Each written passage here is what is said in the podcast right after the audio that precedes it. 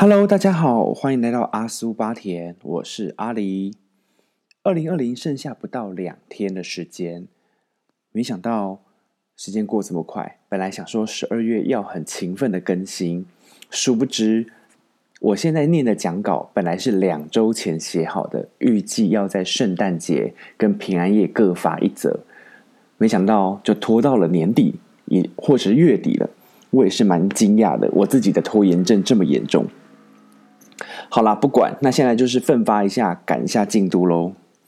最近就是有听到陪审团，呃，或者是沈农氏，他的沈是那个沈大人的沈，那沈宝珍的沈。然后听到他们在聊少女高中生灵魂这件事情，那其实我对于这个字或这个词比较早或是比较初期的理解是少女心，那我也习惯称之少女心啦，因为比较简短。那不然要啊，不然写说少女高中生、高中生女、高中女生灵魂什么之类的，我觉得有点太长，而且我又不是新环结衣，讲什么女高中生，我觉得啊有点太羞耻，哈兹嘎西哈兹嘎西。所以呢，我就直接用少女心来替代。那其实我觉得，不管几岁，都应该要维持这一颗少女心。可是这个少女心已经不能再像是我们可能十八、十九。或者是十三、十四、十五、十六，那时候那么的玻璃易碎或脆弱，而是已经到了像现在我已经三十三了，我觉得还是应该维持一个少女心的状态。可是呢，这个少女心是需要纤细，但不再那么敏感；欠杀疯狂，但懂得收放；青春活泼好奇，但会看人事实地场合的肖拉奔放少女心。我觉得这个其实蛮重要的，因为如果你有一颗少女心的话，其实，在看待很多事情上，我觉得可能可以比较幽默，或者是自嘲，甚至是一种剧场搞笑式、欧美影集式的那种自暴自弃。比如说，像是《六人行》里面的那个菲比，我觉得她有一点就是少女心的代表，或者是破近一点的话，就是《破产姐妹》的那个。卡洛琳，然后如果是经典一点的，有可能就是像是《欲望城市》里面的夏绿蒂。我觉得他在呃，他们这几个人的身上都给我有一点少女心的影子，或者是说，可能编剧没这么想，是观众我自己对他们的投射，随便啦。那要从原本脆弱好笑的少女心稍稍升级一点，毕竟少女不死，只能休息。同时还要穿插一点大神的灵魂，就是你要想，这就是一个变身系统的概念。平常你就是用少女心，年轻的时候你用少女心闯荡天下，可是你现在获得了一个神器，叫做大神灵魂，你就是有点像月光仙子，把它放到你的胸前，它就会呼唤大神的灵魂或装束来保护你自己。因为有些社会化的经验啊，或者是说暗黑情绪，就不太是能同时的。跟少女心一起发作。如果说你有看过那个《华丽的挑战》，它里面那个女主角在暗黑情绪发作的时候，因为她同时拥有少女心，那个功能哦，真的是杀到昏天暗地、世界末日都有可能。因为她的暗黑情绪是非常奔放的。那大神魂呢，就是要来抑制或是克制这个状态，就是像有点像是当陪审团的审。她的女高中生灵魂发作的时候，她的男友子凡会拉她一把的道理一样。但是因为我们，因为我们不是每一个人都有一个子凡，所以我们就需要自我建立一个保护机制。那这个大神魂就是我自己经人体实经阿里人体实验证明，我觉得对我来说是比较有效的自我保护机制。那这个灵魂呢，就是说。他在你少女心遇到负面暗黑情绪变成 Max 加剧版的时候，因为担心怕一发不可收拾，所以大神魂就要立刻跳出来冷静一下，控制一下，按耐那个爆发的五指山。它有点像是，如果以这个状态来讲，少女心就有点像是那个孙悟空，然后大神魂就有点像是五指山或唐僧的存在这样子。而且有时候像同事太贱啊，主管太雷啊。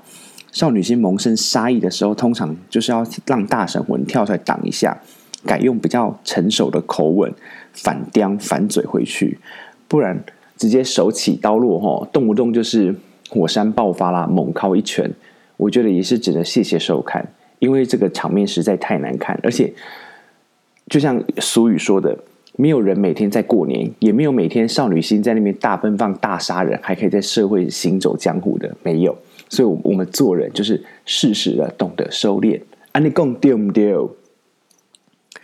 那我其实呢，自己上网查询了成熟空格少女心，结果出现大量伊能静的歌曲，想说，哎，那就干脆听一下吧。没想到自己脑波还蛮弱的，然后，哎，还蛮好听的。成熟少女心，我觉得美败哎。而且有符合，就是他的不管是封面照啊、歌曲曲风啊、歌词啊，其实也都蛮符合的。推荐有听到这一集的听众，或者是我的朋友们，去收听一下伊能静的《成熟少女心》。那另外呢，我有找到林宥嘉说的一段话，我想把它念出来。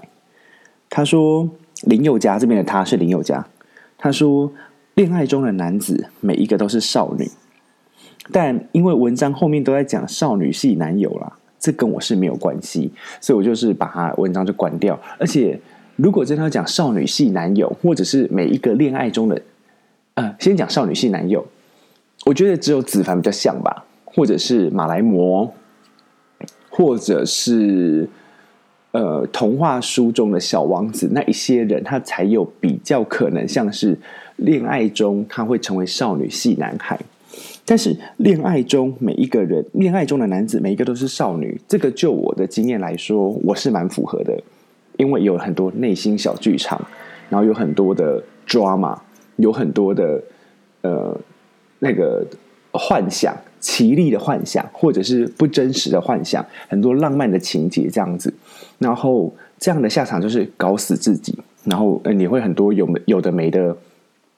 的那种幻想产生啊，然后呃，让自己很没有安全感啊，让自己就是失望很期望很高，失望很大，啊不不不不，所以每一个恋爱中的男子都是少女，我是蛮认同的啦。就我个人来说，那刚好查到两篇相关的文章，也有揭露几个我喜欢的点来分享什么是少女心，然后呢，结合了我自己觉得要有的点，以下同整十点给大家，请大家听听看。你有没有符合这样子？第一点，喜欢看天空，找星星跟月亮。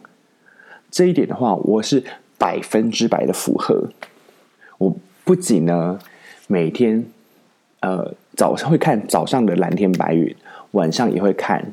呃，如果有机会看到黄昏的时候，也会看。然后甚至呢，也会去看星星。听说有流星的时候呢，也会看一下天空。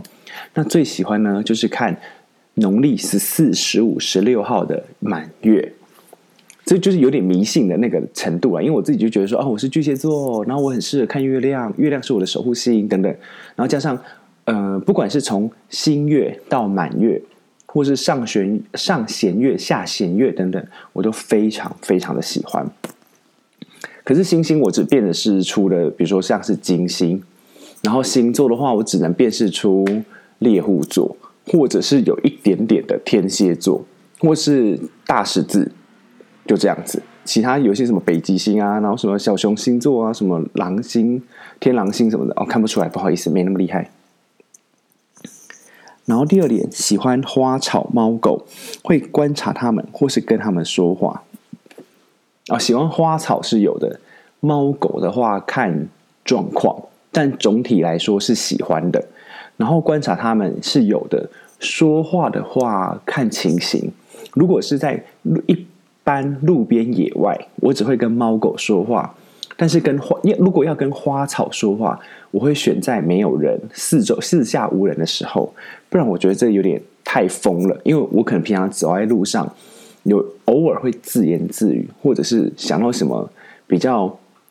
雷的事情的时候，自己会翻白眼。可是明明旁边的路人根本就没对我做什么，就是好像会有中邪的嫌疑。所以在四下无人的时候，我才会跟花草说话，因为我不太希望是被 被路人检举或指控什么这样子，还是有点偶包呢。那再来就是他说到这个状况呢，就是所谓的少女心，就是万物有灵的状态。这个其实我也有点像哎，但是我也也有点分不出它是不是有点到了迷信的等级。但不管怎么说，少女心就是万物有灵这句话，不觉得很美吗？所以我决定了，就是少女心就是万物有灵。嗯，不是迷信，不准你们这么说。第三点，常常被自己的举动可爱到，觉得自己真棒。这一点也真的是百分之百符合。我不仅本来就很可爱，自己讲，我真的觉真的觉得自己很可爱之外，哎，不嘴软哎，真的觉得自己很可爱之外呢，偶尔一些小举动，我自己都会惊呼说：“天哪，会不会太可爱太萌啊？”然后都呃是没有想过别人会因此喜欢上我，但我就会想说：“啊，我怎么这么天真可爱浪漫呢？”然后想一想，就是啊，马上然后跳脱这个情境，继续呃把该做的事情要做完，因为不能沉浸太久，不然就是会变成欠杀的公主病这样子。第四点，对生活保持热忱，觉得很多事都很有趣，这一点大概是八十 percent 的符合吧。因为呃，如果是工作以外的东西。基本上有兴趣的东西，我都会马上去搜寻或去谷歌，然后听到觉得有记忆的点或觉得好玩有趣的点，我也会马上去搜寻跟谷歌。可是，如果是我真的，一看就是哦没有兴趣的东西，我就不会马上去。比如说，你跟我讲呃一个讲座的雕刻诞生什么之类的，或者是一个。一套家具，一个木板，他们怎么挑木头，然后什么的，我可能会听，但是我就对我来讲，它不是列在我有兴趣的那一块，所以我不太会去主动搜寻或接触了。不好意思，这个就是真的分的比较清楚一点。第五点，不吝于将自己的真实、开满小花的开心模样表现出来。哎，工作上我比较少，但是生活中还蛮长的。所以应该这个可以有百分之呃七十 percent 的符合，我自己这样觉得，因为工作时间占我的生活比例比较大一块。那这样下修一点好，大概有六十 percent 的符合。我也是到这一年，就是今年哦，今年七月过后才开始有真正将自己的一些情绪在工作上表现出来，所以我不觉得我算是。不利于表现这样子，但是在私底下，尤其跟朋友相处的时候，我真的一个放超松，松到跟马里亚、马里纳海沟一样，还松，还那那么深的松，就是笑到流眼泪，然后笑到不计形象啊，笑到放屁啊，什么之类都有可能，就是松到一个不行，然后也不利于分享各种丢脸或是开心的事情，而且不怕被评断，这是让我最开心的事情。第六点。偶尔幻想浪漫、浪漫、浪漫，偶尔幻想浪漫的情节在现实中发生。这个以前很长，然后随着年纪越来越大，就越来越少。然后会想的都是一些真的发生情几率比较高的部分，比如说在电梯接吻就有可能，被壁咚也有可能，或者是说牵手之后。呃，接吻这种都有可能。然后你说什么跌倒之后撞在别人的怀里，或者是说呃骑脚踏车相撞，然后蒙处呃一见钟情什么？哦，这就是不可能哦！打没打没，绝对不会想到，再也不会想到这种事情了，因为我已经是一个成熟的大人了。第七点，柔软同理，这个还蛮长的，而且有时候好有点是泛滥的，柔软泛滥，同理泛滥，这样就是。呃，不能说是烂好人，但是就是有一种情绪太过渲染，我也不知道这是好事还是坏事哎。但就是很常发作，然后有时候都会觉得说啊，天哪，想太多了，或者天哪，我干嘛替他着想？这样子就会马上有一个声音跳出来检讨自己、警醒自己。所以这个我大概有七十五 percent 的符合。再来第八点，保持内心的弹性，永远年轻。讲永远年轻的时候，一定要比那个 rocking roll 的那个摇滚手势。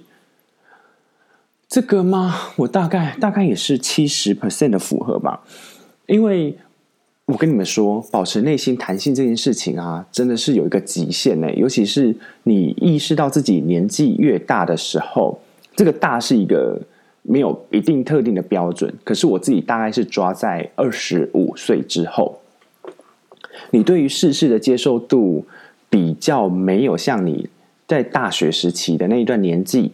那么的放得开耶，而且会很怕你经历过一些呃让你受伤的感情关系之后，会很怕受伤，所以那个弹性的部分是会有一点点僵化。那在这个部分，我就变成说要经常提醒自己，所以我觉得我自己应该是六十 percent 的符合吧，只有六十 percent，甚至是五十五。那永远年轻是算有吧，或者是永远欠杀之类的。第九点，用幽默感看待这一切。我跟你说，这个真的超级需要。